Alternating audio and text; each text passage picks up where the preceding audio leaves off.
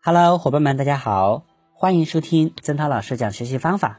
今天给大家分享的主题是慎重解题。大家应该已经知道，考题要由简单的开始做起，才能有效的利用有限的时间。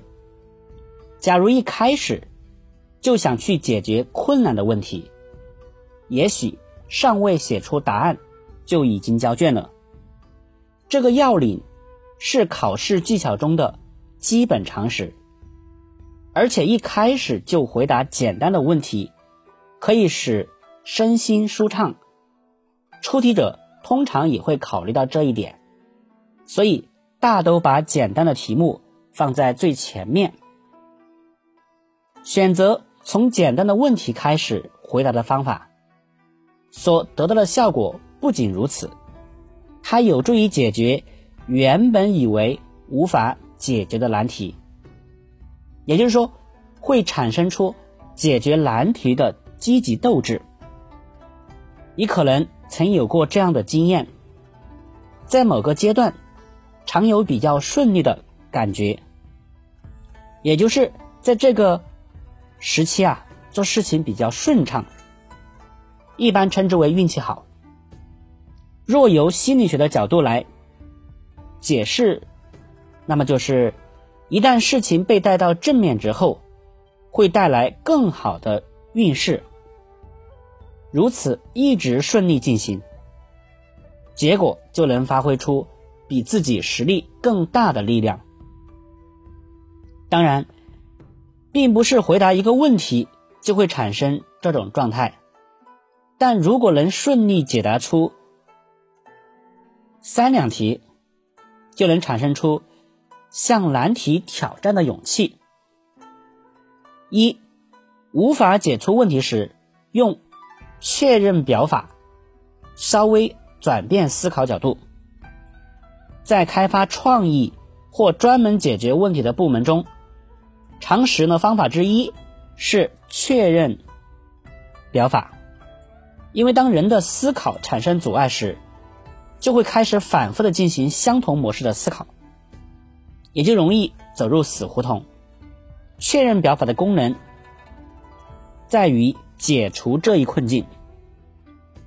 这个方法的要诀是事先列举出有关这个问题的一切的条件，再配合需要和要求来确认问题。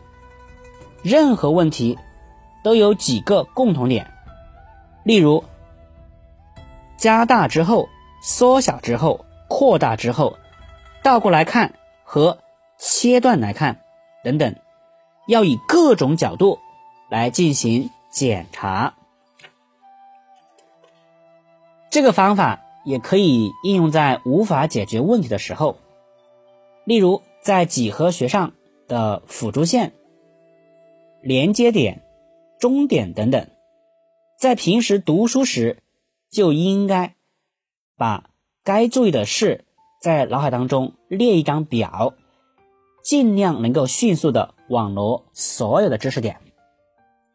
这样一来，不仅可以避免因为思考而浪费时间，在遇到难题时，也能立即改变思考方式。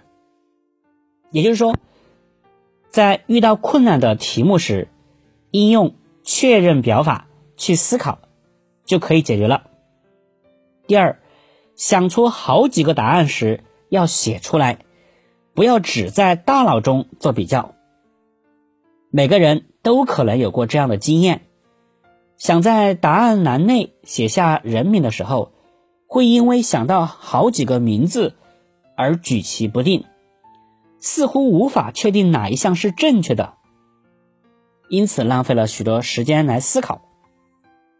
遇到这种情况时，不要只在脑海中思索、犹豫不决，不妨的把它们写下来做比较。因为写成文字之后，每个字都会直接刺激我们的双眼，同时也能反映出整体的印象。这样一来，过去看过的名字应该会看起来比较眼熟。而看来陌生的名字，就应当是错误的。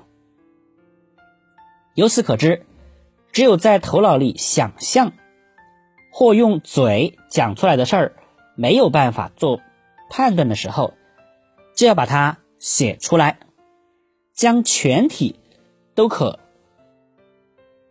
视为再来判断。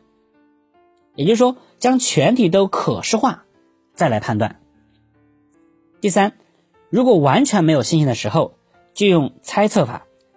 在答题时，如果空白是零分，写错也是零分的话，那么就应该随便猜一个答案，即利用猜题的方法。因为即使完全猜错了也无所谓，而且如果幸运猜中的话，就能拿到一部分分数，尤其是。是非题猜中的几率占了百分之五十，而四选一的选择题也有百分之二十五的几率，所以真的完全没有信心的话，就放手一猜吧。四，书要写快、齐、准。一要快，因为重大考试的目的就是要区分出学生程度的高低，区分的方法一是靠题目的量大。二是靠题目的质高，一般来说，考试时间总是紧张的，容不得半点慢条斯理，所以写字速度一定要快。有的考生不能按时交卷的原因，不是不会，而是写字的速度太慢了，结果耽误了时间，而影响了成绩。二要齐，指卷面要整齐清洁，书写格式要遵照规定。而且四周要留下适当的空间，避免在试卷的空白处东一段西一段随意书写。审题后，根据题型和答案大约的字数多少，先大略估计和安排好位置后，再书写。不够写，可以在反面书写，但一定要标注清楚，让阅卷老师能够找到。此外，字迹要端正整齐，大小要一致，字迹潦草是答题的大忌。三要准，指书写的内容要准。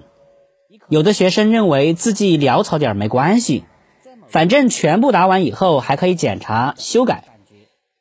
其实对大部分考生来说，检查的时间有限，有的根本来不及检查。即使检查时，发现书写错误或不规范的时候，或者不合格的时候，不合规定的时候，要想改正或者重新改写，有时候已经没有时间或者没有地方可以写了，只好望卷心叹。所以一定要尽量争取第一遍就做好，不要有太多修改，更不要大范围涂改。状态好了，以上就是今天曾老师分享的内容。如果您想购买关于高效学习方法、提升考试成绩方面的书籍，或者想参加曾老师的课程，可以加曾老师的微信：一三五五一三二四零二七。会学习，好心态，超常发挥，不丢分。祝各位同学考试取得好成绩！感谢你的收听，再见。常识呢方法之一是确认。